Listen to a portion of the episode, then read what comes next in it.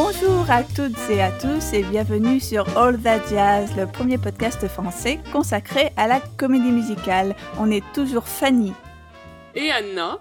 Et aujourd'hui, c'est pas tout à fait un épisode comme les autres parce que c'est le premier épisode de All That Jazz qu'on fait en coordination avec notre ciné-club, le All That Jazz Cinema Club, qui va être inauguré euh, le dimanche prochain, donc euh, dimanche 3 euh, octobre à 17h au cinéma L'Archipel à Paris dans le 10e arrondissement. Et donc à cette occasion, on vous propose de redécouvrir le film de Gene Kelly et Stanley Donen, le film de 1949 intitulé Un jour à New York, On the Town en version originale. Et donc aujourd'hui, notre épisode est consacré à cette œuvre On the Town le meilleur film du monde, on pourrait dire.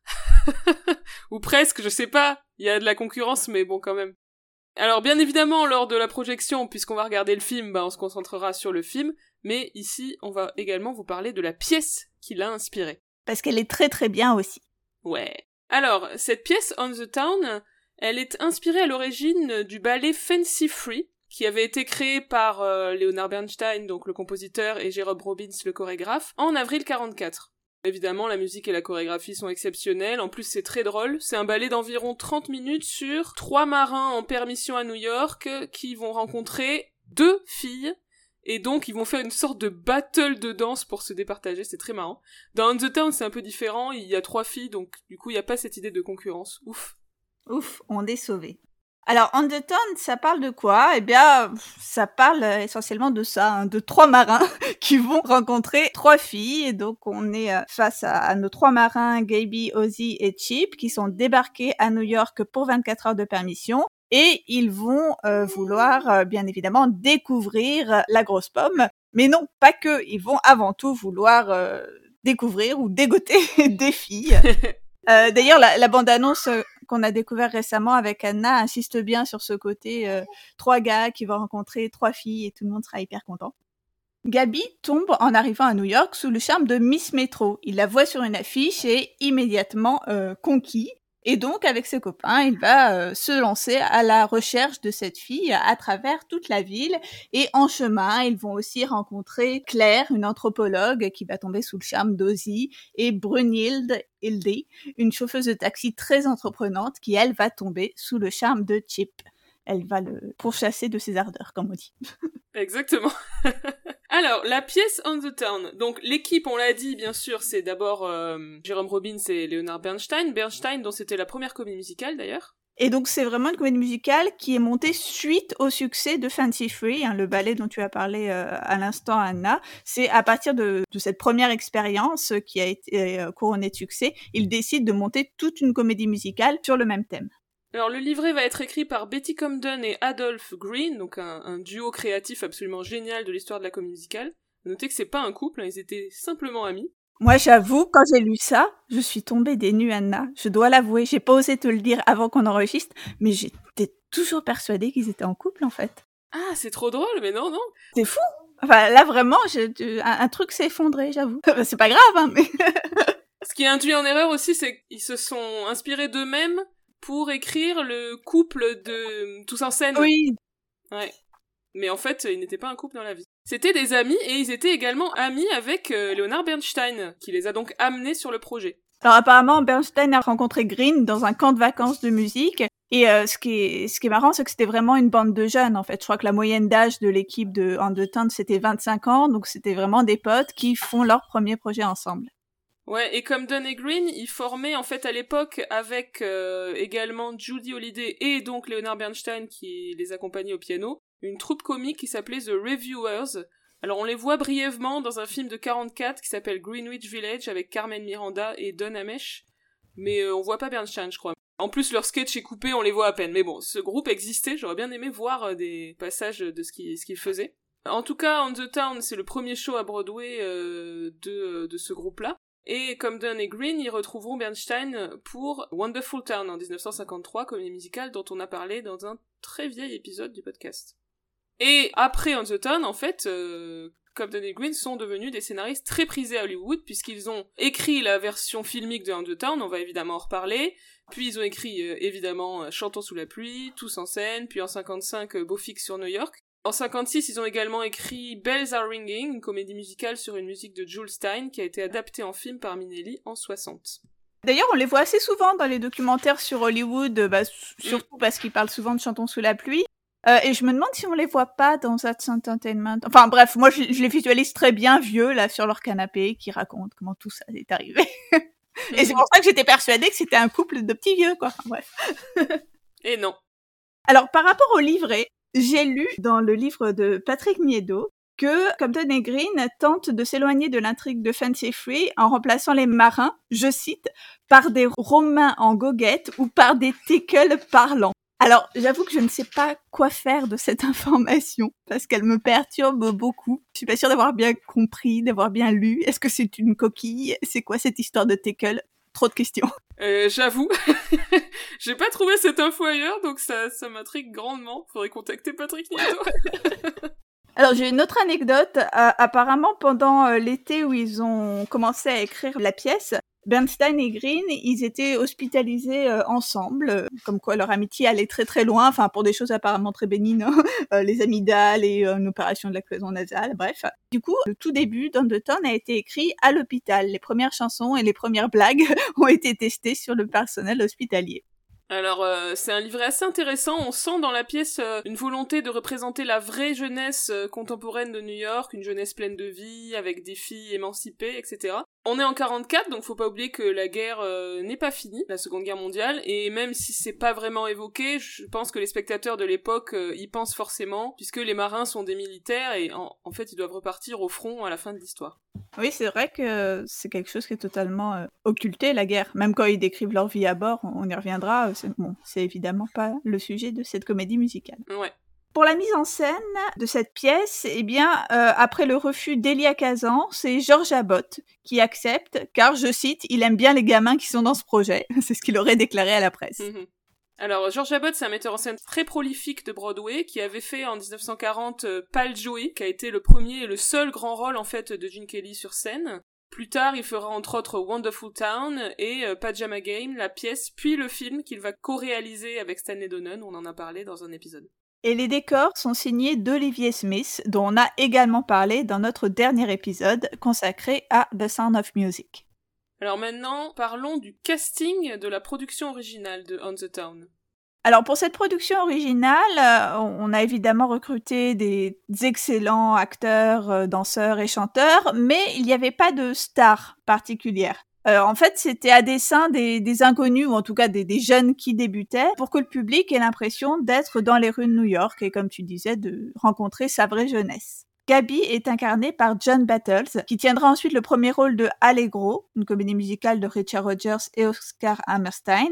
Et apparemment, euh, j'ai lu que Kirk Douglas avait commencé à faire les répétitions avant d'être finalement euh, évincé parce qu'il ne convenait pas, notamment parce qu'il ne chantait pas assez bien. J'ai lu une interview où il dit que c'était psychologique, que euh, sa voix, il a perdu sa voix au fur et à mesure, alors qu'en audition, il s'était très bien débrouillé. Alors c'est peut-être un petit peu de la mauvaise foi. c'est ça. Le rôle de Chip, euh, donc sur scène, est tenu par Chris Alexander, qui euh, jouera ensuite dans une autre comédie musicale de Bernstein, Wonderful Turn. Il dit, et quant à elle interprétée par Nancy Walker, c'était une actrice signée à la MGM à l'époque, donc elle avait déjà fait du cinéma. Elle était notamment apparue en 43 dans Girl Crazy avec Judy Garland et Mickey Rooney. Et les rôles de Claire et d'Ozzy sont joués par Betty Comden et Adolph Green eux-mêmes. Incroyable oui, alors là, en plus, ils jouaient aussi un couple, donc c'est vrai qu'ils... Ils multiplient les... la confusion. mais en fait, je savais pas que c'était eux qui jouaient, j'ai découvert ça, mais j'aimerais tellement qu'il existe une captation ou un enregistrement de cette première version, ça m'a l'air génial. Ouais, c'est clair. Ou au moins des photos, doit au moins y avoir des photos, ça, ça serait rigolo. Ouais. Alors, euh, notez qu'il y avait un casting très divers, entre guillemets, pour l'époque, et notamment dans le rôle d'Ivy, on avait l'actrice et danseuse d'origine japonaise Sono Osato, et il y avait aussi six personnes noires dans l'ensemble. Également, à partir de septembre 45, la pièce a eu un chef d'orchestre afro-américain, Everett Lee, Leonard Bernstein l'avait vu diriger l'orchestre sur la pièce Carmen Jones, qui se jouait à ce moment-là à Broadway, et il lui a proposé le poste. Et donc Everett Lee est devenu le premier chef d'orchestre noir à être, en gros, en CDI sur une pièce à Broadway. Et j'ai vu qu'il était toujours vivant, il a 105 ans le mec. Bah dis donc, ça conserve deux temps. Alors, cette euh, première production ouvre le 28 décembre 1944 à la Delphi Theatre et euh, elle se maintient pendant 463 représentations, ce qui est très important euh, pour l'époque. Hein, c'est un, c'est un triomphe. Si on dit quelques mots des autres productions scéniques de Undertown, eh bien malheureusement en fait c'est une comédie musicale qui est plutôt rarement montée pour une raison que je ne m'explique pas puisque c'est une des meilleures comédies musicales du monde, mais soit. On peut noter quelques revivals euh, à Broadway. Alors en 71-72, euh, on peut noter que le rôle de Hildy est joué par Bernadette Peters, euh, qu'on connaît bien. Ouais. Également un revival en 98-99. Et là, le rôle d'Hildy est joué par Léa Delaria, humoriste, actrice, chanteuse, écrivain.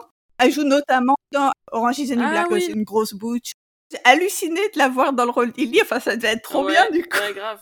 On peut signaler aussi un revival récent, euh, en 2014-2015, qui avait vraiment l'air euh, super bien. J'avais pas mal écouté la, la bande son à l'époque.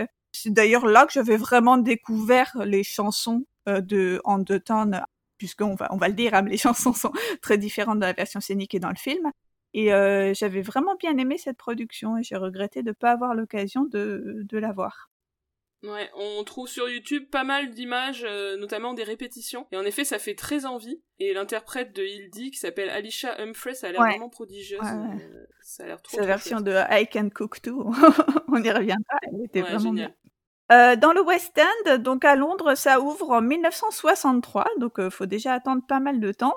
Et ça ne tiendra que seulement euh, 63 performances, donc c'est vraiment là pour le coup un flop. Euh, apparemment, bon, ça s'explique aussi par des raisons un peu structurelles, hein, un contexte particulièrement compliqué pour euh, les nouvelles comédies musicales à l'époque. Euh, mais là encore, du coup, ça a été assez peu remonté depuis, euh, ou souvent dans des versions concerts ou euh, ce qu'on appelle semi-stage, là, donc avec très peu de, décors. Et pour des périodes courtes. On n'a pas eu de nouveaux runs très longs de On the Town à Londres. Et alors toi, Fanny, est-ce que tu as réussi à voir On the Town malgré tout? Euh, je l'ai vu euh, au Châtelet en janvier 2009 euh, parce qu'en fait la production londonienne justement de, de l'English National Opera s'est jouée pour les vacances de Noël, donc décembre 2018, janvier 2019. C'était, je crois, la première comédie musicale que je voyais au Châtelet j'étais jeune. Euh, je me rappelle, c'était un, un- un cadeau de départ d'un de mes premiers boulots. Bref, mes collègues m'avaient offert un abonnement au Châtelet. Cool. euh, merci à ses collègues de l'époque. Bah, j'ai un super souvenir de, de cette production. Euh, vraiment, une image que j'ai, c'est le taxi. Le taxi de Hildy. C'était un espèce de taxi euh, figuré, en fait, avec juste la carapace du taxi. Enfin, c'était assez beau. Je me rappelle aussi que les costumes étaient super. Et je me souviens de, de l'interprète de Hildy, encore une fois, euh, Caroline O'Connor, dont je crois que j'ai déjà parlé euh, ici, que j'avais trouvé aussi très bien dans la production du Châtelet de Sweeney Todd. Elle jouait Mrs. Lovett.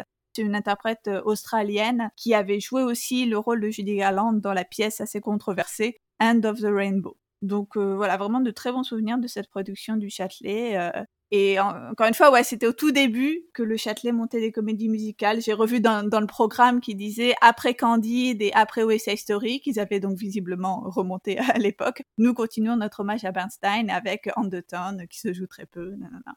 Moi, je ne l'ai pas vu malheureusement et j'en suis fort triste. On espère que ça va euh, se remonter quelque part, dans pas si longtemps. Oui.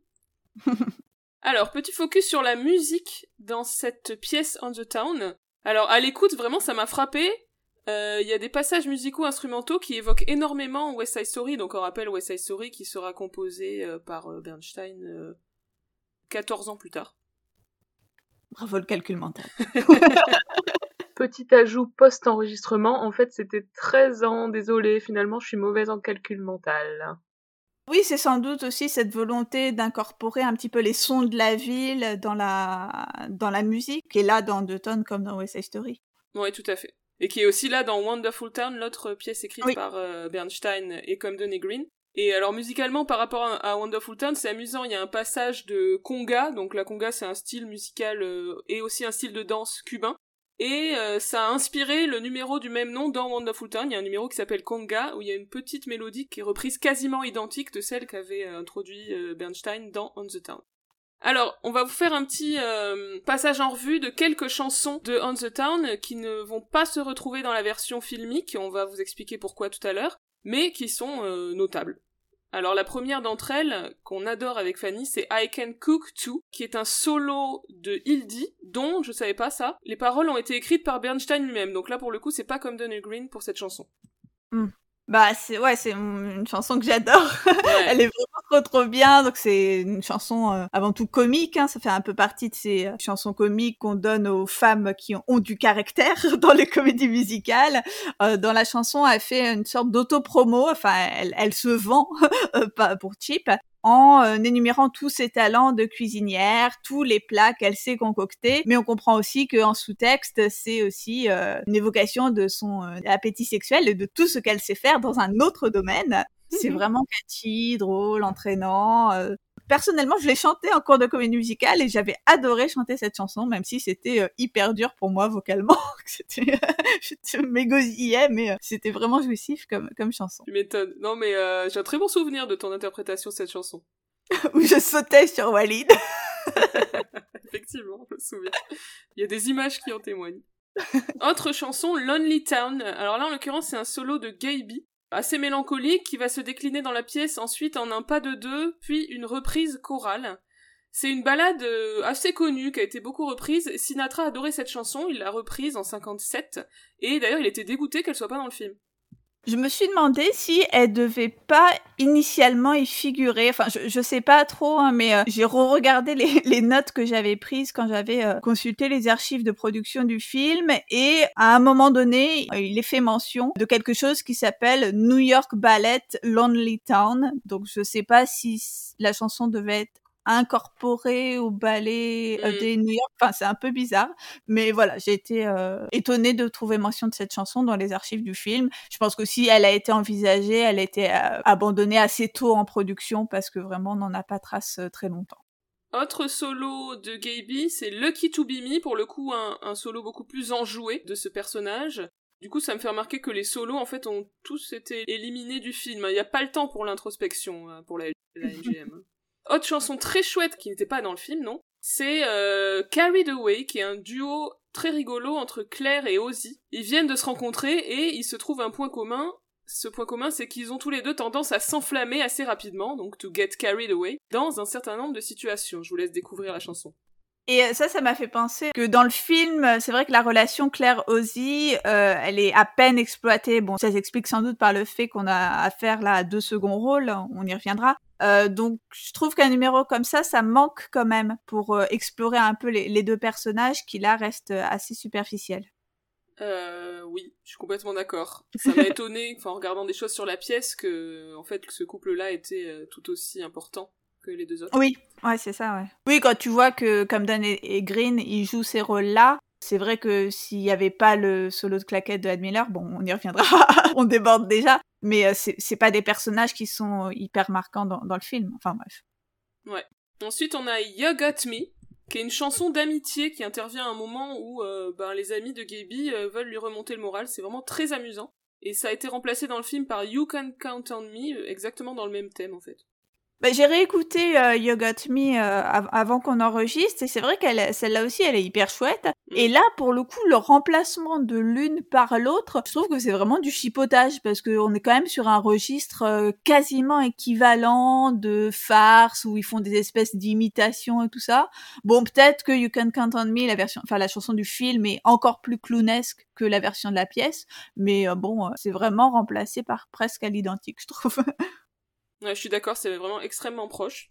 Par contre, euh, chanson dans un... une tonalité, on va dire, très différente, c'est Some Other Time, qui est un quatuor mélancolique où les personnages, eh ben, constatent qu'ils n'ont pas eu le temps de se connaître très longtemps, puisqu'on rappelle, ça se passe en 24 heures, cette pièce, et que c'est déjà fini. Et euh, ça, c'est aussi complètement squeezé dans le film, on n'a pas le temps de s'attarder sur des, euh, les états d'âme des personnages. Ouais, cette chanson, elle est vraiment très belle. Moi, je l'aime beaucoup et j'ai l'impression de l'avoir beaucoup entendue en fait. Euh, j'imagine que elle est assez souvent reprise, même dans des euh, récitals, dans des concerts consacrés à la comédie musicale. J'ai l'impression de l'entendre souvent, en fait, au point où j'étais même pas sûre que c'était une chanson associée à Undertone. Ouais, moi aussi, euh, j'ai écouté la pièce et puis quand elle est arrivée celle-là, je me suis dit mais je la connais de quelque part. ouais, toi je pense qu'effectivement. Ouais, ça ouais. c'est pas que moi qui. non, non, mais je pense qu'effectivement elle a été beaucoup reprise, ouais. Et alors je voulais également noter qu'il y a plusieurs passages dans la pièce qui sont sous forme de courts ballets. On a par exemple la présentation de Miss Metro, donc euh, en anglais c'est Miss Turnstiles, donc Miss Tourniquet littéralement. Euh, on va reparler de ce numéro euh, plus tard puisqu'il est, est conservé dans le film. On a également le Times Square Ballet, à la fin du premier acte, qui va montrer les personnages explorer la vie nocturne new-yorkaise ou encore, plutôt vers la fin de la pièce, le numéro Imaginary Coney Island où Gaby s'imagine avoir retrouvé Ivy. Alors euh, les ballets, hein, on va en parler euh, là aussi euh, plus précisément tout à l'heure, étaient vraiment à la mode à l'époque dans les comédies musicales. Alors, on vous a parlé de la pièce, on va maintenant en venir au film. Alors, ce film a été bien évidemment, comme souvent dans ce podcast, produit par la MGM. et notamment la Freed Unit de la MGM en 1949. C'est un podcast directement affilié à la Maître Meyer. C'est ça.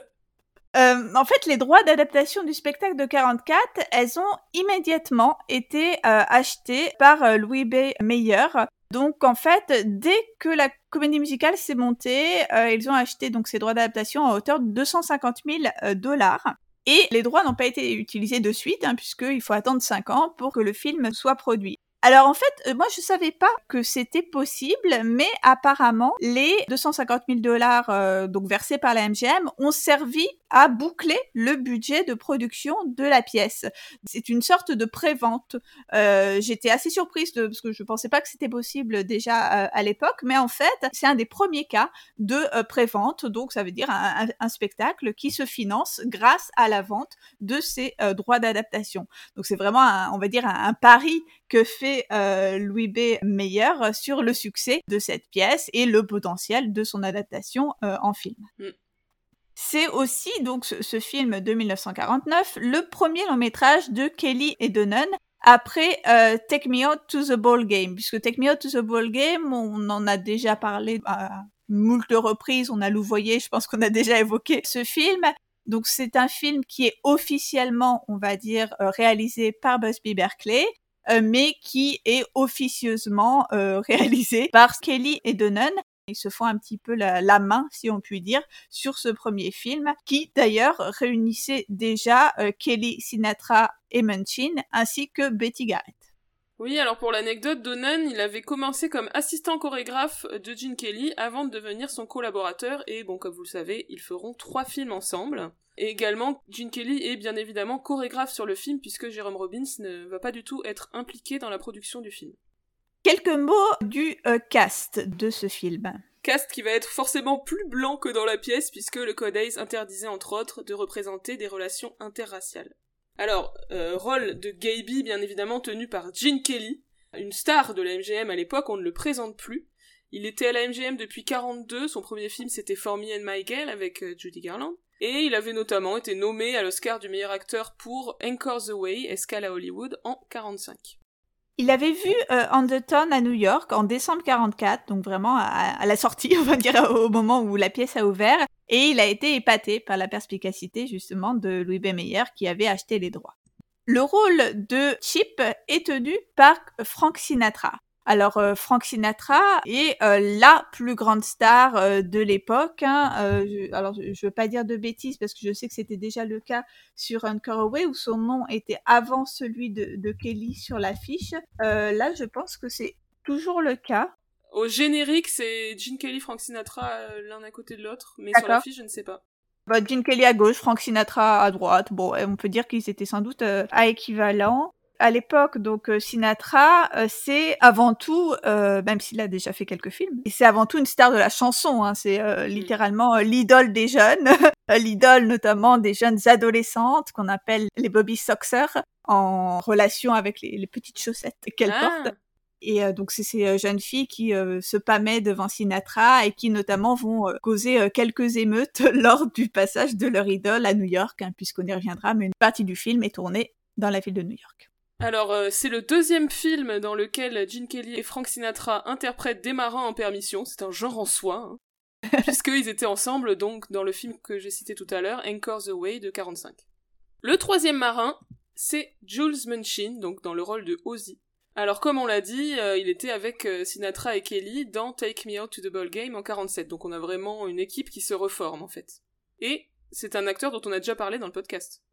Oui, on en a parlé à, au moins, euh, j'imagine, deux reprises, puisque nous avons déjà consacré un numéro à Easter Parade et un numéro à Six Stockings, et qu'il joue dans ces deux films de la MGM à chaque fois dans le, même emploi, hein, en fait, euh, ce qu'on appelle le character actor, donc l'acteur euh, comique qui vient faire un peu son numéro de spécialité. Donc lui, c'est un peu des sortes de sketchs avec des euh, mimiques, un peu des accents. Voilà, c'est un d'acteur très expressif dans sa façon de parler.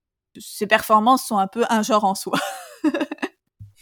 c'est ça. Dans le rôle de Ivy, donc la fameuse Miss Turnstiles, c'est Vera Helen. Alors été étonnée parce que dans le générique, elle est pas en premier, c'est-à-dire qu'il y a d'abord Gene Kelly, Frank Sinatra, mm. ensuite il y a Anne Miller, Betty Garrett, ou l'inverse, Betty Garrett, Anne Miller, et ensuite il y a le titre du film, et ensuite il y a Jules Manchin, Vera Ellen. Alors qu'en fait c'est quand même le premier rôle féminin du film, mais elle était sans doute moins connue que les autres euh, femmes euh, actrices du film. Euh, en 48, elle avait dansé avec Gene Kelly dans le magnifique ballet Slaughter on 10th Avenue, dans le film Words and Music. Et euh, après On the Town, elle aura euh, des rôles euh, notables dans, par exemple, La Belle de New York avec Fred Astaire en 52 ou encore White Christmas en 54. Alors moi je voulais juste citer un commentaire de spectateur parce que je me suis un peu replongée dans les rapports de projection test à l'occasion de donc de notre épisode sur On the Town et il y avait ce, ce, commentaire qui disait donc je, je, traduis directement hein, si un jour vous en avez marre de Vera Hélène, envoyez-la à la boîte postale 2197, Université de Stanford. Euh, je paierai l'affranchissement. Donc euh, voilà un spectateur qui donne belle tradition de réification des actrices et tout ça. Mais voilà, si, jamais on ne sait quoi faire de Vera Hélène, il faut la lui envoyer euh, par la poste. Bref.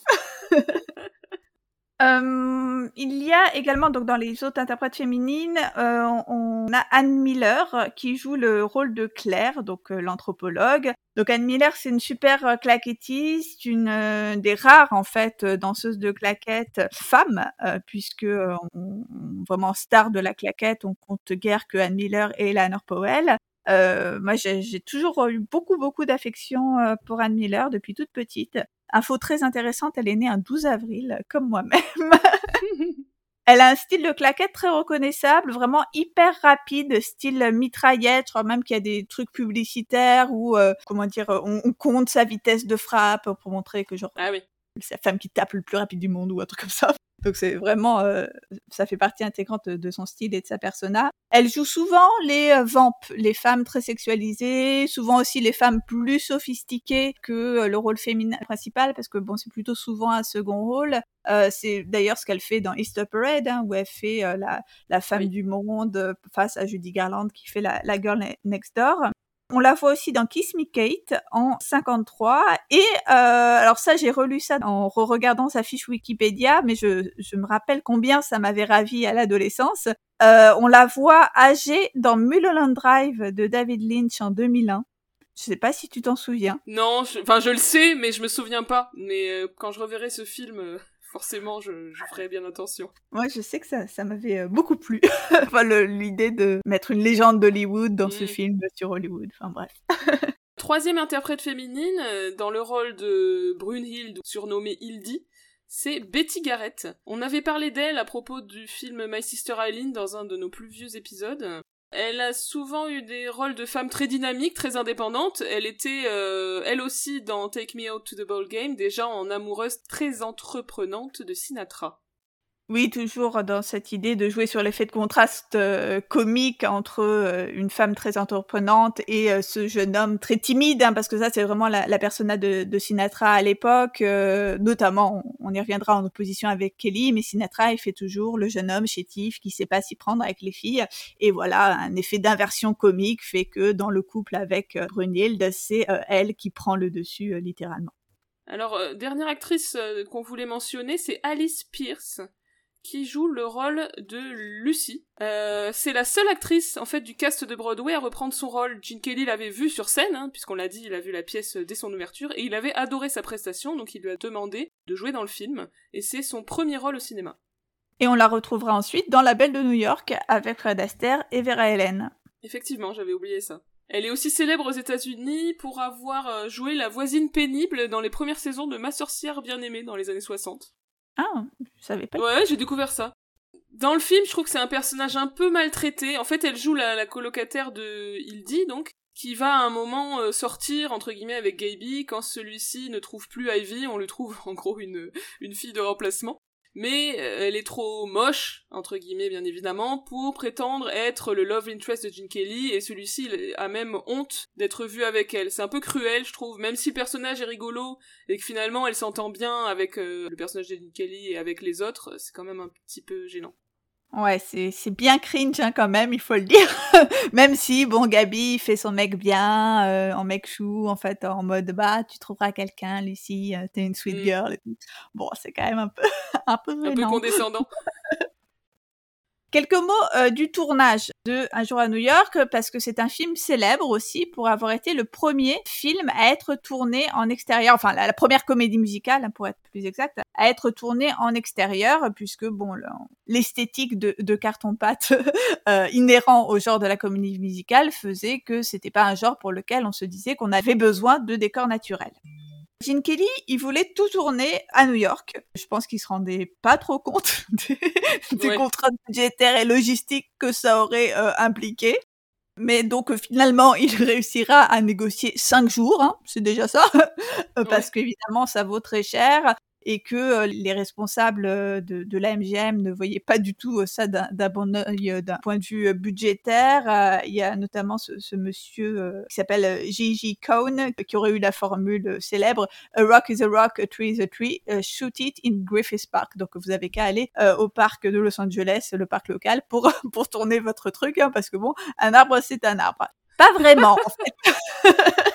Les arbres de New York sont différents. Et surtout, euh, ces cinq jours de tournage vont servir à l'équipe à immortaliser, bah, évidemment, les, les paysages très spécifiques et reconnaissables de New York, et notamment toutes les images qu'on voit dans les séquences d'ouverture et la chanson New York, New York quasiment en fait euh, tous ces cinq jours de tournage ont été consacrés à cette ouverture. Euh, c'est assez représentatif de deux choses, hein, le fait d'avoir tourné cette ouverture en décor naturel, à la fois de la volonté de Donnan et de Kelly de placer davantage les comédies musicales dans les situations du quotidien. Ils le font avec euh, le tournage, mais aussi avec plein d'autres choses, hein, la façon dont Kelly va davantage incarner l'homme de la rue, on va avoir des intrigues beaucoup plus ancrées dans la vie du quotidien. Et euh, c'est aussi représentatif, cette volonté d'aller tourner euh, en décor naturel, euh, du style de l'époque. Puisque à cette époque, un studio comme la Fox va réaliser des films noirs et des drames réalistes en pleine rue. Mais là, ce qui est nouveau, comme je disais, c'est que c'est une comédie musicale qui descend dans la rue. Alors le film au final aura un budget de 1,5 million de dollars, ce qui est assez bas. Hein, pour euh, un projet de, cette euh, ambition, on va dire. Et il a été un succès puisqu'il a récolté 4,4 millions de dollars dans le monde. Alors, il y a un certain nombre de numéros qui sont gardés dans le film. Oui, passons à la musique. Donc, en fait, la production trouvait que la musique de Bernstein était trop complexe, trop avant-gardiste pour le cinéma. Et par conséquent, beaucoup de ses chansons ont été coupées. D'ailleurs, il n'était pas très content. Euh, apparemment, il était même furieux. Il aurait demandé que son nom soit retiré de l'affiche, mais bon, finalement, il s'est ravisé parce que bon, quand même. euh, apparemment, ça l'a quand même suffisamment traumatisé pour que le seul autre job qu'il fasse à Hollywood, c'est de composer la musique de Sur les quais, donc le film d'Elia Kazan en 1954. Il a été euh, durablement échaudé, on va dire. Et en effet, on va avoir réécrit toutes les chansons, sauf quatre pour le film, même si on conserve l'intrigue de la pièce. Alors, quels sont les passages justement de la partition de Bernstein qui sont conservés? D'abord, le numéro introductif, I feel like I'm not out of bed yet, avec un ouvrier du port de New York qui chante au petit matin. J'ai toujours beaucoup aimé cette introduction. Oui, bah là aussi, c'est, on va dire, une illustration assez euh, concrète de cette volonté de placer la comédie musicale dans le monde du quotidien, littéralement le monde des travailleurs. Et euh, cette chanson, ça serait aussi un hommage, en fait, au Old Man River de Jérôme Kern, qui est euh, évidemment une chanson iconique de Showboat, la comédie musicale de 1927. J'y avais jamais pensé, mais effectivement, je vois le lien. Alors, juste après ça, on a la chanson New York, New York, à ne pas confondre avec celle du film de Scorsese, chantée par Liza Minnelli. Euh, donc c'est une séquence où ben, les marins arrivent à New York, ils se réjouissent, et puis ils vont visiter la ville en disant chacun ce qu'il a envie de faire de ces 24 heures de permission. Et euh, on va se balader dans différents endroits de New York. Euh, voilà, comme tu l'as dit, ce sont ces scènes-là en fait qui ont été tournées en extérieur à New York. Euh, je crois qu'on l'avait dit aussi à propos de, du film My Sister Eileen, qui avait euh, presque un sous-genre euh, du numéro musical, dans ces numéros un peu de découverte de ville, où on voit différents endroits en espèce de montage alterné. Ce qu'on peut remarquer dans la séquence, ça c'est plus du registre de, de, l'anecdote, si vous revoyez cette ouverture... Ah oui, j'adore ça, à chaque fois j'y pense. Oui, que Joel Munchin euh, il souffre en fait d'un terrible vertige. Donc vers la fin de la séquence, lorsqu'ils sont euh, en haut de l'Empire State Building, il fait que se tenir à, Kelly et à Sinatra. C'est assez drôle. Enfin, quand on y prête attention, on se dit mais en fait c'est vraiment bizarre. Et c'est si important et, si, on va dire, handicapant pour le tournage que ça, ça a vraiment décidé Kelly et Donnan à tourner euh, l'autre scène qui a lieu sur euh, le haut de l'Empire State Building en studio, parce que c'était plus mm. simple. Et apparemment, j'ai lu qu'ils avaient même construit cette réplique de l'Empire State Building à l'intérieur de la piscine euh, qui était euh, ordinairement euh, dévolue au numéro aquatique d'Esther Williams sur la sur le studio numéro 30 dans les studios de la MGM. Une des craintes d'ailleurs de la MGM était que le public tique un peu sur cette combinaison d'extérieur euh, en studio et d'extérieur naturel, mais euh, le public n'a visiblement pas été plus euh, traumatisé que ça. à noter une petite modification dans les paroles par rapport à la pièce. En fait, dans la pièce, les marins disent New York, New York, a hell of a town. Et donc, ça n'a pas été accepté par le bureau de la censure qui a estimé que le mot hell était inacceptable. Et donc c'est remplacé dans le film euh, par euh, New York, New York, a wonderful town. Je me souviens quand j'ai découvert qu'en fait à l'origine c'est a hell of a town, ça m'a fait un choc. Encore un des exemples où les, les réalisateurs, on va dire, cèdent sur un truc assez bénin finalement. Euh, pour euh, peut-être qu'on leur euh, fiche la paix sur un certain nombre d'autres aspects, parce qu'on on y reviendra tout à l'heure, hein, mais quand on pense au portrait des personnages féminins qui sont assez entreprenantes hein, dans mm. ce film, Bon, bah ça, euh, la censure, euh, finalement, euh, bon, ils ont pas trop fait gaffe, ou alors une fois qu'ils avaient leur modification de parole, ils étaient contents. Donc parfois, c'est aussi une stratégie de céder sur des petits trucs un peu anecdotiques pour faire passer des, des choses un peu plus fondamentales. Tout à fait. Alors juste à noter que cette chanson donc est reprise en mashup avec I Love New York de Madonna d'Angly. C'est toujours les meilleures idées de numéros d'Angly. Et ça illustre euh, l'arrivée du Glee Club à New York, donc effectivement, comme on disait, numéro typique de découverte d'une ville. Ouais, j'aime bien ce numéro. oui, oui, le numéro est pas mal. C'est juste l'idée de mashup que je trouvais un peu absurde. Autre numéro qu'on peut euh, citer euh, dans, le film, le numéro de présentation de Miss Turnstile, donc un numéro qui s'intitule Miss Turnstile Ballet. Euh, c'est au moment en fait où Gabi découvre le portrait de Miss Metro donc sur une affiche dans le métro. Ouais, à ce moment-là, c'est comme si on rentrait dans le portrait et que du coup euh, Miss Metro prenait vie. J'aime bien ce passage. Oui, puisqu'à mesure que euh, Gabi lit les qualités de, Miss Metro, on voit le personnage de Vera Hélène qui fait diverses activités qui illustrent les propos du personnage masculin. C'est vraiment un portrait à multiples facettes. Euh, chacune des qualités de Miss Style est illustrée par une petite scénette avec euh, un certain type de costume, un certain type de musique, un certain type de danse. Et en fait, c'est à l'issue de ce portrait qu'on voit le caractère extraordinaire de, cette jeune femme qui euh, des qualités diamétralement opposées, parce qu'au début on la voit en femme au foyer accomplie, où elle danse avec sa tabarre passée, mais aussi en femme du monde, puisque d'un coup, elle se transforme et euh, virevolte au, bras de, de, jeune homme. Donc euh, là, on voit vraiment la, combinaison des deux modèles de féminité, à la fois la bonne épouse, la bonne mère, mais aussi la euh, femme du monde.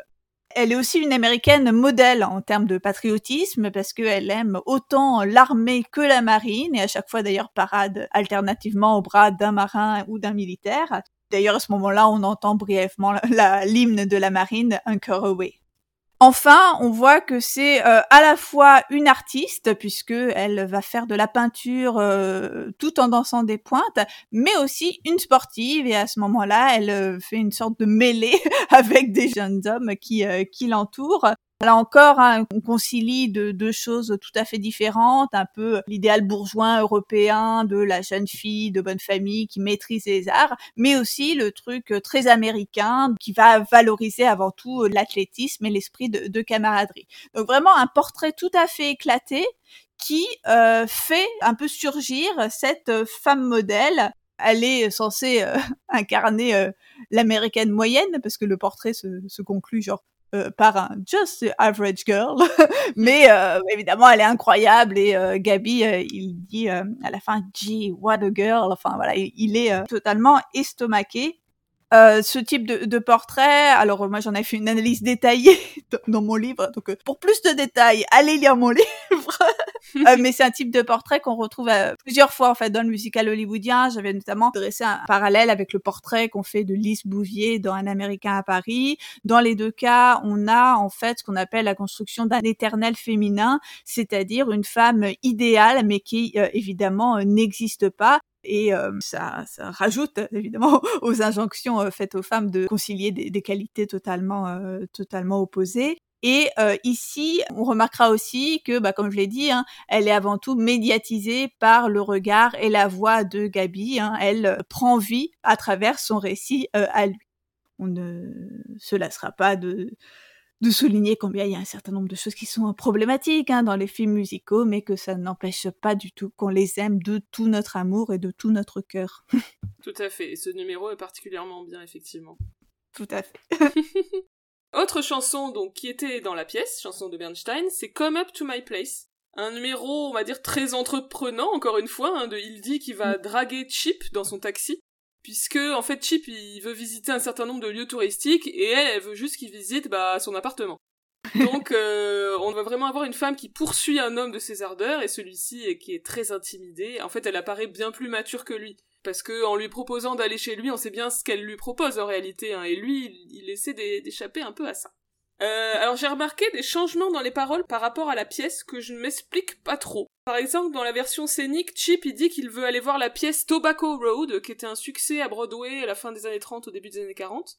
Et euh, dans le film, ça devient le spectacle Floradora Girl, qui est un spectacle musical qui était connu pour ses chorus girls au début du XXe. Alors je me demande si c'est pas une question de notoriété de ces spectacles pour euh, le spectateur de cinéma qui peut-être n'aurait pas saisi l'allusion à Tobacco Road. C'est la seule explication que j'ai trouvée. Oui, je pense, hein, parce que si c'est un succès euh, ponctuel, euh, enfin précis de Broadway, euh, ça peut effectivement ne rien évoquer aux spectateurs de cinéma, d'autant plus si c'est dix ans plus tard, quoi. Donc, je pense que c'est simplement ça. Ce que j'aime bien dans ce numéro, c'est que ça se finit en dehors du taxi. Et comme d'ailleurs dans le numéro qu'ils ont ensemble dans Take Me Out to the Ball Game, elle le poursuit physiquement. Quand on dit qu'elle le poursuit de ses ardeurs, c'est vraiment elle lui court après et à la fin elle le bloque là contre le taxi. Je trouve ça vraiment très jouissif. c'est drôle, c'est effectivement euh, presque violent quoi. voilà. Ouais, c'est trop bien ce moment où Sinatra il sait plus quoi dire, il dit hippodrome parce qu'il a envie d'aller voir l'hippodrome. et elle lui répond my place. C'est très très bien, ouais. Et après, fondu enchaîné, et ils sont à son appartement. Donc, elle a eu le dernier mot. Elle a carrément eu le dernier mot. Autre numéro qui est sur une musique de Bernstein, c'est euh, le ballet A Day New York, donc qui est un ballet instrumental. Euh, en fait, c'est un numéro qui n'existe pas en tant que tel euh, dans la pièce, mais euh, Bernstein a réorchestré ses mélodies pour faire ce, ballet-là, dont certaines mélodies inédites, si j'ai bien compris, parce que c'était des trucs qu'il avait écrits pour la pièce, mais qui n'ont pas été mises dans la pièce. Je me suis demandé si une partie du, ballet n'avait pas été coupée, enfin tournée, mais ensuite coupée. Parce qu'en fait, dans les preview cards que j'ai retrouvés là, que j'ai reparcouru, tu sais, ils, demandent à chaque fois les scènes que vous préférez, les scènes que vous aimez pas. Il y a plusieurs euh, spectateurs qui citent dans les scènes qu'ils n'ont pas aimées. Euh, je cite donc euh, la partie du ballet à New York quand Kelly et Hélène rise up to the sky, donc s'envolent dans le ciel. Ou encore une partie qui est évoquée comme floating in the clouds, donc flottant dans les nuages. Et ensuite, je me suis souvenu de photos de promotion du film où on voyait euh, Gene Kelly et Vera Helen euh, sur un nuage. D'ailleurs, une de ces photos se trouve en troisième de couverture de That's Entertainment, si vous ne voyez pas de quoi je veux parler. Donc voilà, je me suis demandé, euh, je ne sais pas si ça t'évoque quelque chose, euh, mais... Ah, Enfin, j'en sais pas plus que toi, mais dans le livre que j'ai lu pour pour faire des recherches sur On the Town, il y a juste, comme tu dis, la, la photo, cette photo promotionnelle, et c'est marqué photo d'un passage coupé du ballet Day in New York. Mais j'en sais D'accord, ok. Donc ça a bien été tourné, euh, ça a bien été projeté. C'est énervant tous ces trucs coupés de nos classiques là. Je bah veux du rap de classique et je veux qu'on les retrouve ces numéros. Mais c'est ça, c'est surtout quand on les retrouve pas que c'est agaçant. Alors un petit point sur le Dream Ballet, c'est un type de scène de comédie musicale qui est introduit dans Oklahoma en 43, donc une pièce fondatrice de la comédie musicale de l'âge d'or, écrite par euh, Rogers et Hammerstein. Ce ballet d'Oklahoma avait été conçu par la, très grande chorégraphe Agnès 2000. C'est, on va dire, un procédé, le Dream Ballet, qui va être utilisé ensuite au théâtre comme au cinéma. En fait, il s'agit d'un passage entièrement dansé, donc il n'y a pas de chant, qui va illustrer l'intrigue de manière métaphorique, les danses ne sont plus simplement des divertissements, mais vont exprimer les problèmes émotionnels euh, des héros. Et souvent, dans ces ballets rêvés, ce sont des danseurs qui doublent les acteurs principaux et expriment à leur place leurs sentiments. Ouais, mais alors ici, Gene Kelly et Vera euh, restent, mais par contre les autres sont effectivement remplacés par d'autres danseurs et danseuses. Et il y a notamment parmi eux euh, Carol Haney, qui était l'assistante chorégraphe de Gene Kelly à l'époque, on a déjà parlé plein de fois d'elle. Et il y avait aussi Jean Coyne dans le ballet. C'était également l'assistante de Gene Kelly, mais elle était mariée à Stanley Donen à l'époque, et ensuite elle, elle épousera Gene Kelly une dizaine d'années plus tard. Toute une histoire, hein, ce, mm. Donen et Kelly. Hein. Alors sur le, le Dream Ballet en général, il y a là encore un, très bon gag euh, dans la série Spigadoon. Hein. C'est vraiment, je, conseille encore de, de la voir. Et euh, aussi dans Crazy Ex-Girlfriend, avec le fameux Triceratops ballet, euh, mm. où euh, Rebecca Valentia et, Josh voilà, rejouent leur relation amoureuse. Alors pour cette histoire de ballet dans The Town, la MGM n'était vraiment pas convaincue. Elle trouvait, bah c'est pas faux, hein, que ça répétait un peu inutilement l'intrigue qui était déjà exposée, que ça faisait sans doute trop de danse d'un coup, enfin un, long, un trop long segment dansé. Mais euh, Kelly et Donnan tiennent bon. Et finalement, c'est euh, un numéro qui va plutôt remporter du succès. D'ailleurs, dans mes fameuses premières cards, je vois que c'est un des numéros qui est le plus cité euh, comme numéro préféré. On a un quart des spectateurs qui le citent comme leur numéro préféré du film. Et bah finalement, cet usage de, de la danse, enfin de longs segments dansés, hein, de longs ballets à l'intérieur des films, ça deviendra presque une marque de fabrique de la MGM. On peut penser au ballet de Un Américain à Paris, de Chantons sous la pluie ou de Tous en scène. Là encore, ce que je trouve assez rigolo, c'est que euh, il y a cette histoire de supposé euh, trop grand avant-gardisme de la musique de Bernstein, et pourtant on colle aux spectateurs de cinéma, euh, je crois, 7 minutes de ballet au milieu du film bon bah c'est assez étrange, je trouve que on, prenne des précautions pour la musique, mais pourtant on rajoute, euh, on rajoute cette danse. Mmh, ouais, c'est vrai. D'ailleurs, je trouve que, comme j'avais vu Fancy Free pas très longtemps avant, quand j'ai revu ce ballet, je me suis dit que ça ressemblait en fait, comme si on revenait à l'inspiration première euh, des ballets de Jérôme Robbins. Alors c'est peut-être le fait que, euh, en fait, euh, le ballet Day in New York, ça se déroule comme si c'était sur une scène de théâtre, puisque avant le numéro, en fait, Gaby marche dans la rue et il voit une affiche de théâtre pour un spectacle qui s'appellerait donc Day in New York, et c'est ça qui le fait basculer dans ce ballet rêvé. Et hmm. donc c'est comme si on était sur une scène, donc c'est peut-être ça aussi qui m'a évoqué Fancy Free. Alors ça, c'était les numéros donc qui étaient déjà dans la pièce et euh, qui se retrouvent dans le film. Explorons à présent les nouvelles chansons, donc les chansons écrites spécialement pour le cinéma. Alors ces chansons ont été écrites pour les paroles bah, par Cobden and Green et pour la musique par Roger Edens, qui était un compositeur et arrangeur euh, qui a travaillé énormément pour la MGM. Et vraiment, je trouve que tous ces numéros sont, mémorables. Je comprends hein, les puristes qui regrettent que la musique de Bernstein ne soit pas très présente dans le film, et franchement, c'est un sans faute pour ce qui est des nouveaux numéros. D'ailleurs, le film a eu l'Oscar de la meilleure musique. Et euh, moi, j'étais bien contente de trouver euh, un commentaire de spectateur de l'époque qui était euh, tout à fait d'accord avec toi parce qu'il Ah. nous dit euh, j'ai vu le, le spectacle deux fois à New York et je pensais qu'il ne pouvait pas être amélioré, mais il le peut. C'est assez long donc je vous lis pas et d'ailleurs à la fin il conclut son commentaire en disant je pourrais en parler euh, pour euh, au moins un million de mots mais euh, pour résumer ce film est super terrifique. Donc, J'adore. donc un fan de la pièce qui est devenu un fan du film. On vous mettra ce petit extrait sur, Ouais. euh, sur les sources de l'épisode. Même si d'ailleurs il dit que bon, il a eu des regrets de certaines chansons qui n'étaient pas dans le film, mais bon, que le film est super terrifique quand même. Alors, euh, sur les numéros euh, remarquables euh, du film, et donc nouveaux, on peut citer Prehistoric Man, donc un numéro euh, d'ensemble, enfin dansé euh, par Claire et dansé et chanté par Ozzy, Gaby, euh, Chip et Hildy. Enfin, c'est, on va dire, c'est un solo du personnage de Claire, hein, donc de Anne Miller, et les autres font une sorte d'ensemble autour. Euh, donc euh, c'est un, un super numéro qui a été chorégraphié donc par Kelly pour Anne Miller. Donc c'est un numéro qui se situe euh, au musée d'histoire naturelle. Et en fait, Claire, euh, donc Anne Miller, va y chanter son amour pour les hommes préhistoriques et leur simplicité. Après avoir remarqué que Ozzy, donc euh, Jules Manchin, ressemblait énormément à une statue d'homme des cavernes qui est exposée dans le musée. J'ai toujours trouvé ça très drôle. Ce que j'ai pensé tout à l'heure quand tu disais on a supprimé les solos pour le film, bon, finalement celui-là c'est le seul solo en quelque vrai, sorte qui est. mais c'est un solo dansé. Donc finalement, quand tu disais, euh, bon, on n'a pas le temps pour l'introspection, euh, c'est vrai, on n'a pas du tout le temps des solos euh, chantés qui vont euh, juste, voilà, explorer la profondeur des, des personnages. Mais dans le film, on a le temps pour l'entertainment. Toujours. Toujours.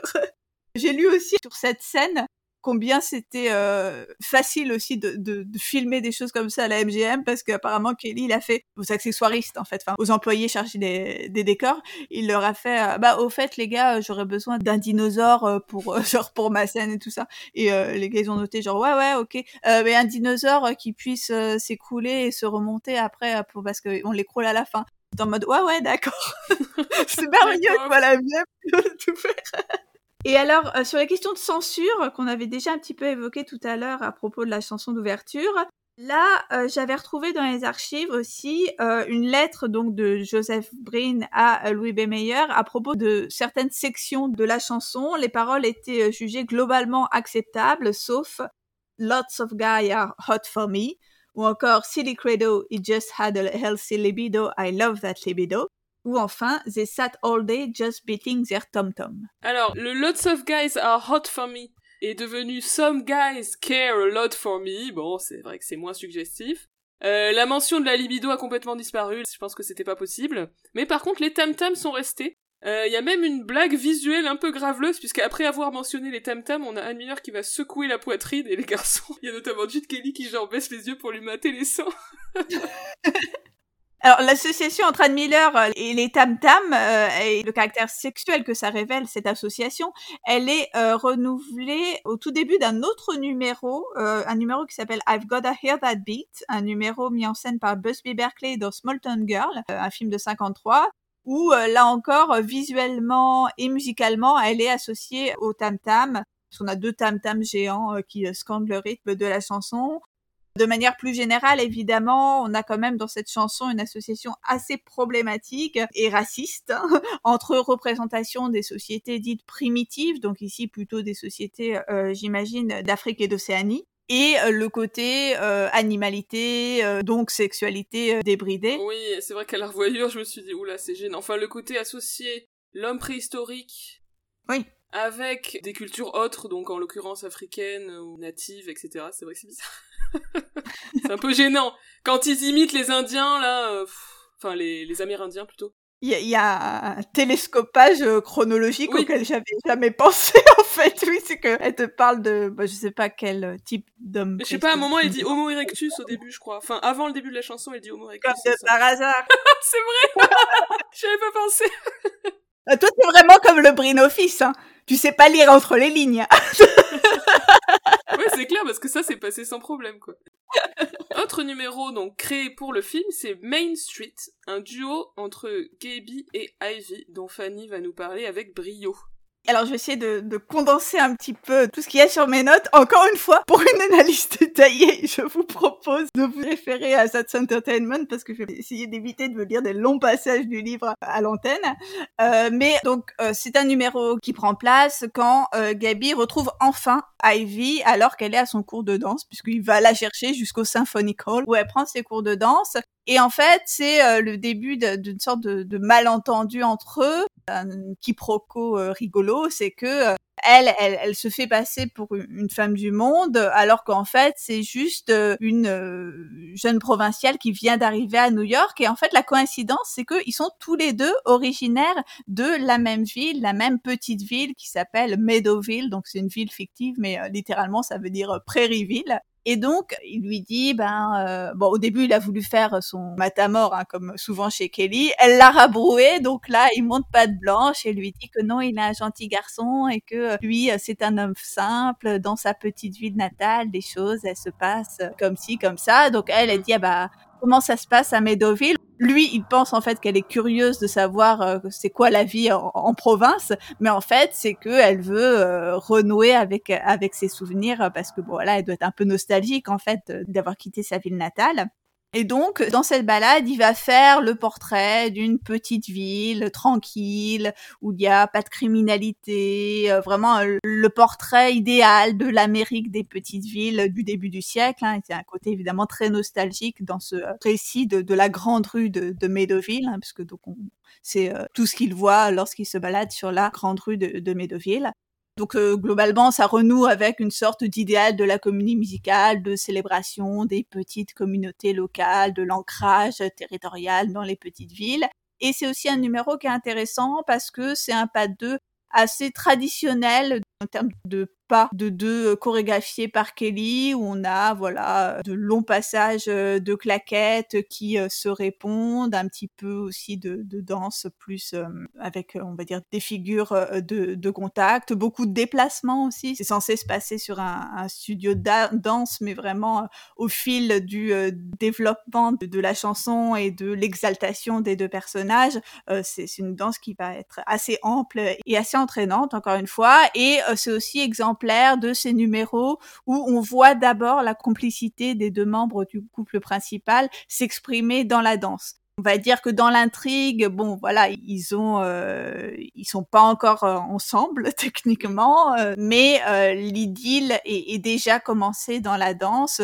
Et aussi, il y, a cette idée hein, que c'est aussi parce qu'ils viennent de la même ville qu'ils sont prédestinés à euh, finir ensemble. Euh, oui, à noter que cette idée que Ivy et Gaby viennent euh, de la même petite ville de l'Indiana, c'est un ajout qui a été fait dans le scénario du film. En fait, c'était pas présent dans la pièce. Mm. Chanson également très sympathique, You're Awful, duo entre Chip et Hildy. vraiment très charmant. En fait, euh, c'est assez amusant cette scène parce que euh, Chip, donc Sinatra, il, il semble ne s'intéresser qu'aux différentes attractions touristiques de New York. Là, ils sont sur le toit de l'Empire State Building et puis ils regardent avec une longue vue euh, les trucs. Oui. Euh, c'est génial cet endroit. Il manque de la Sommec, là, la longue oui. vue, dans mon souvenir au début. Oui, oui, puis après il dit ah j'aurais dû arriver ici plus tôt, j'ai perdu toute ma journée, du coup elle est super vexée. Mais finalement, en chanson, il va finir par lui déclarer sa flamme, euh, d'une manière assez amusante, c'est-à-dire par antiphrase, puisqu'il lui dit euh, You're awful, trois petits points, awful good to look at. Donc tu es affreuse, affreusement jolie, quoi, en gros. Ce genre de truc, bon, c'est assez, euh, assez rigolo, et ensuite elle lui répond sur le même principe. Moi, ça m'a fait penser à, à, presque, un, on va dire, un, sous-genre de la balade amoureuse sous forme d'antiphrase. J'ai pas de statistiques, hein, mais j'ai l'impression que qu'il y en a assez souvent dans les musicals d'Aster et, et, Rogers. Euh, je pense par exemple à I Won't Dance de Jerome Kern ou encore Let's Call the World Sing Off de Gershwin qui, qui repose un peu sur le même principe. Mmh, c'est vrai. Et alors, autre remarque sur cette scène, c'est que je suis toujours frappée à chaque fois que je la regarde par euh, le contraste entre la voix juvénile de Sinatra dans les parties dialoguées et le moment où il se met à chanter cette chanson avec sa voix profonde de crooner, euh, c'est très frappant, je trouve. Et le contraste encore plus redoublé par son physique euh, tout gringalé. c'est assez, assez saisissant, effectivement. Oui, c'est vrai. On n'imagine pas une, une belle et grosse voix sortir de mmh. ce corps euh, chétif. Autre numéro qui se déroule sur le toit de l'Empire State Building, c'est On the Town. Alors là, ben, c'est les trois garçons et les trois filles, euh, tous ensemble, un numéro très chouette, qui démarre donc sur le toit et ensuite qui va continuer dans la rue alors que les personnages se réjouissent de sortir en ville pour aller s'amuser en gros. Et alors là, il semblerait qu'on ait encore une portion coupée, encore un numéro qui a disparu. Et là, je tiens à préciser qu'il s'agit d'une découverte de moi-même. C'est que je n'ai lu vraiment ça nulle part. J'ai été alertée encore une fois par les preview cards et j'ai euh, confirmé ça en, allant voir les différentes versions du, du, scénario du film. Il y a tout un segment en fait euh, à l'intérieur de ce numéro où le personnage d'Ozzy, donc le personnage joué par Joel Manchin, devait faire une espèce de sketch qui parlait de euh, ce qu'il cuisinait sur le bateau, enfin ce qu'il mangeait sur le bateau, qui était cuisiné par un fameux chef français, je sais pas quoi. Voilà un truc euh, tout à fait moyennement drôle. Mais en fait, vous vous en apercevrez euh, si vous revoyez le numéro parce qu'il y a une coupe vraiment abrupte juste après qu'ils disent "Especially me, I miss the chow". Et après, il y a une coupe, euh, vraiment un montage hyper, hyper euh, sec. Et euh, après, ils enchaînent sur un all, oh my friend. ouais, ouais. Mais c'est très belle découverte, Fanny. c'est vrai qu'à chaque fois, je me dis qu'il y a un truc un peu bizarre dans cette coupe, donc tu as trouvé l'explication. Je pense vraiment que ça a été filmé parce qu'il y a des traces dans les dans les preview cards qui disent ouais ce numéro c'est pas très drôle et ça ressemble beaucoup au numéro de Easter Parade. Parce que je sais pas si tu te souviens, mais il y a ce, cette espèce de sketch qu'il fait au restaurant ou quand il fait le menu là. oui, oui, effectivement. Du coup, après, donc il y a le fameux And that's not all, my friends. Bon, ça c'est encore une fois chanté sur l'air de Anchor the Way, donc l'hymne officieux de la marine américaine. C'est assez amusant tout ce passage puisque euh, on a les, les, trois garçons qui vont décrire un peu leur vie sur le bateau. Hein. c'est le seul passage où leur condition de marin est vraiment évoquée. Et du coup, ils racontent le quotidien un peu pénible, les, les tâches ménagères, etc mais euh, par antiphrase, encore une fois. Mm. En disant que ça leur manque et qu'ils adorent ça, donc c'est assez amusant, hein, cette description de, la marine. Autre numéro qui euh, réunit, j'allais dire l'ensemble, mais non, une grande partie du cast, puisque pour ce numéro, Ivy n'est déjà plus là et est remplacée par le personnage de Lucy. Le numéro You Can Count on Me. Ouais, c'est un numéro de camaraderie trop trop bien, j'adore ce numéro. Voilà, c'est une chanson joyeuse sur l'amitié avec des blagues euh, volontairement nulles du genre euh, Comme dit la calculatrice, tu peux compter sur moi. Ou encore euh, le moment où ils énumèrent toutes les choses qui restent collées ensemble, comme par exemple la mouche et le papier tu mouches. c'est vraiment très très intelligent comme chanson. Euh, ce que je trouve intéressant dans cette chanson, c'est le côté performatif. Ça montre aussi que dans les comédies musicales, il y a plein de numéros qui euh, réalisent ce dont on parle en le faisant.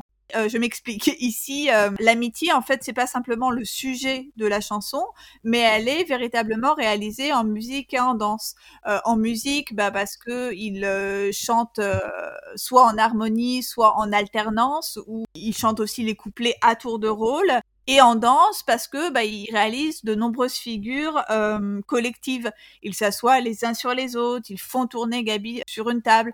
En fait, tout ça, la musique et la danse nécessitent la coopération des acteurs. Donc finalement, le fait de chanter et danser ensemble, c'est ça qui leur fait incarner véritablement cette amitié dont ils parlent dans les paroles.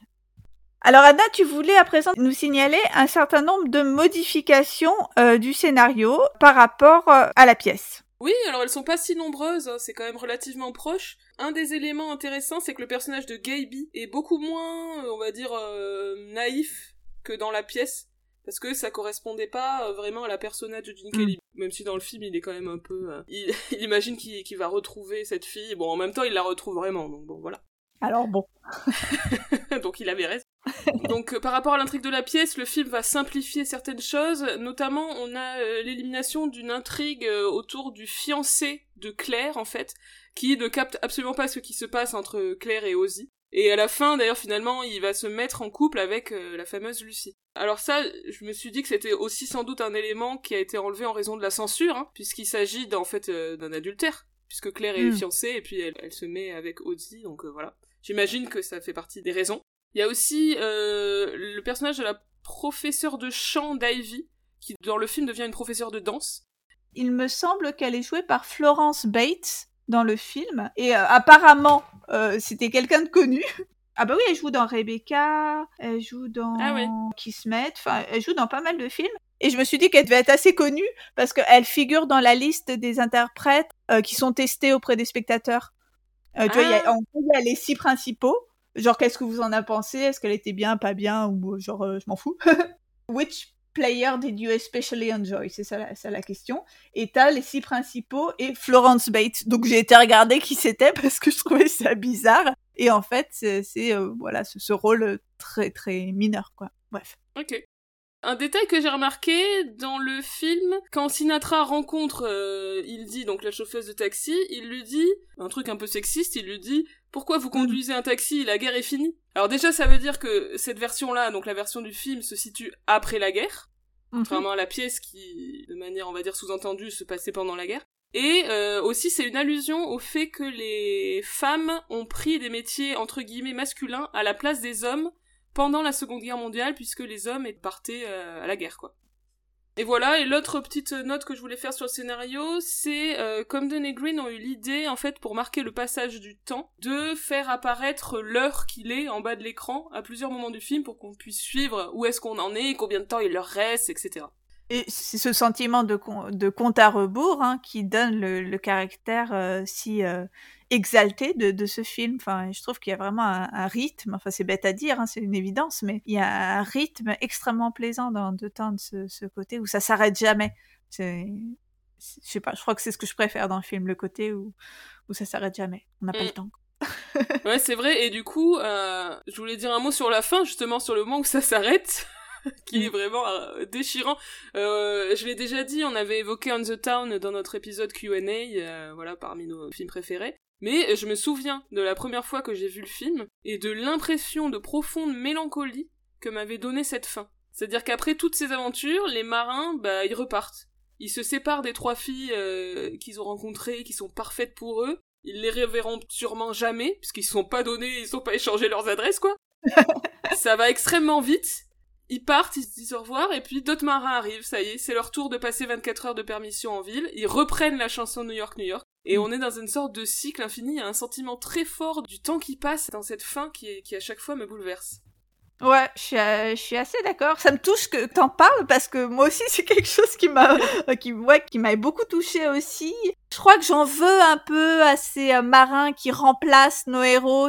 Et en plus, ils leur ressemblent un peu, Oui. mais pas vraiment. Il y a quelque chose d'assez malaisant.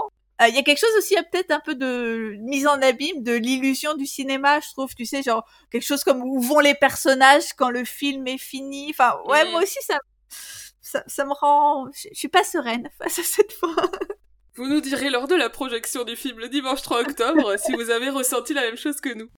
Faisons euh, notre petit passage habituel hein, euh, sur euh, l'analyse, euh, on va dire, en termes de, de gender du film, parce qu'il y a des choses à dire quand même sur la représentation des personnages masculins et féminins. Oui, pour, les personnages masculins, bah, ce trio qui était déjà le trio de Take Me Out to the Ball Game, on reprend un peu la même dynamique que dans, que dans Take Me Out to the Ball Game, à savoir que chacun va incarner euh, un type d'homme et aussi un- une façon de séduire avec, en particulier, presque ce mentoring entre euh, Kelly et Sinatra, qui est moins appuyé que dans Encore Away, euh, le premier film qui les réunissait, où là c'était vraiment très explicite. Là, c'est plus furtif, on va dire, au tout début, au tout début du film, mais dans la chanson d'ouverture, euh, voilà, on- il explique aussi comment il compte séduire euh, des, des filles à New York. Euh, on a rapidement hein, une ébauche de cette leçon de séduction, euh, à l'occasion de laquelle il lui apprend euh, comment faire. À un moment vers le début, euh, a Sinatra qui demande à Gene Kelly pourquoi il est tout le temps en train de pourchasser des filles. Et Gene Kelly répond I'll tell you when your voice changes. Donc il sous-entend que Sinatra n'a pas encore mué. C'est marrant de sous-entendre ça à Sinatra. mais euh, mais ça montre bien que donc Sinatra dans ses films de cette époque, il a toujours cette image d'adolescent quoi, qui a pas encore euh, atteint la maturité, qui du coup euh, n'est pas trop dans le dans la drague, dans la sexualité, etc. C'est rigolo.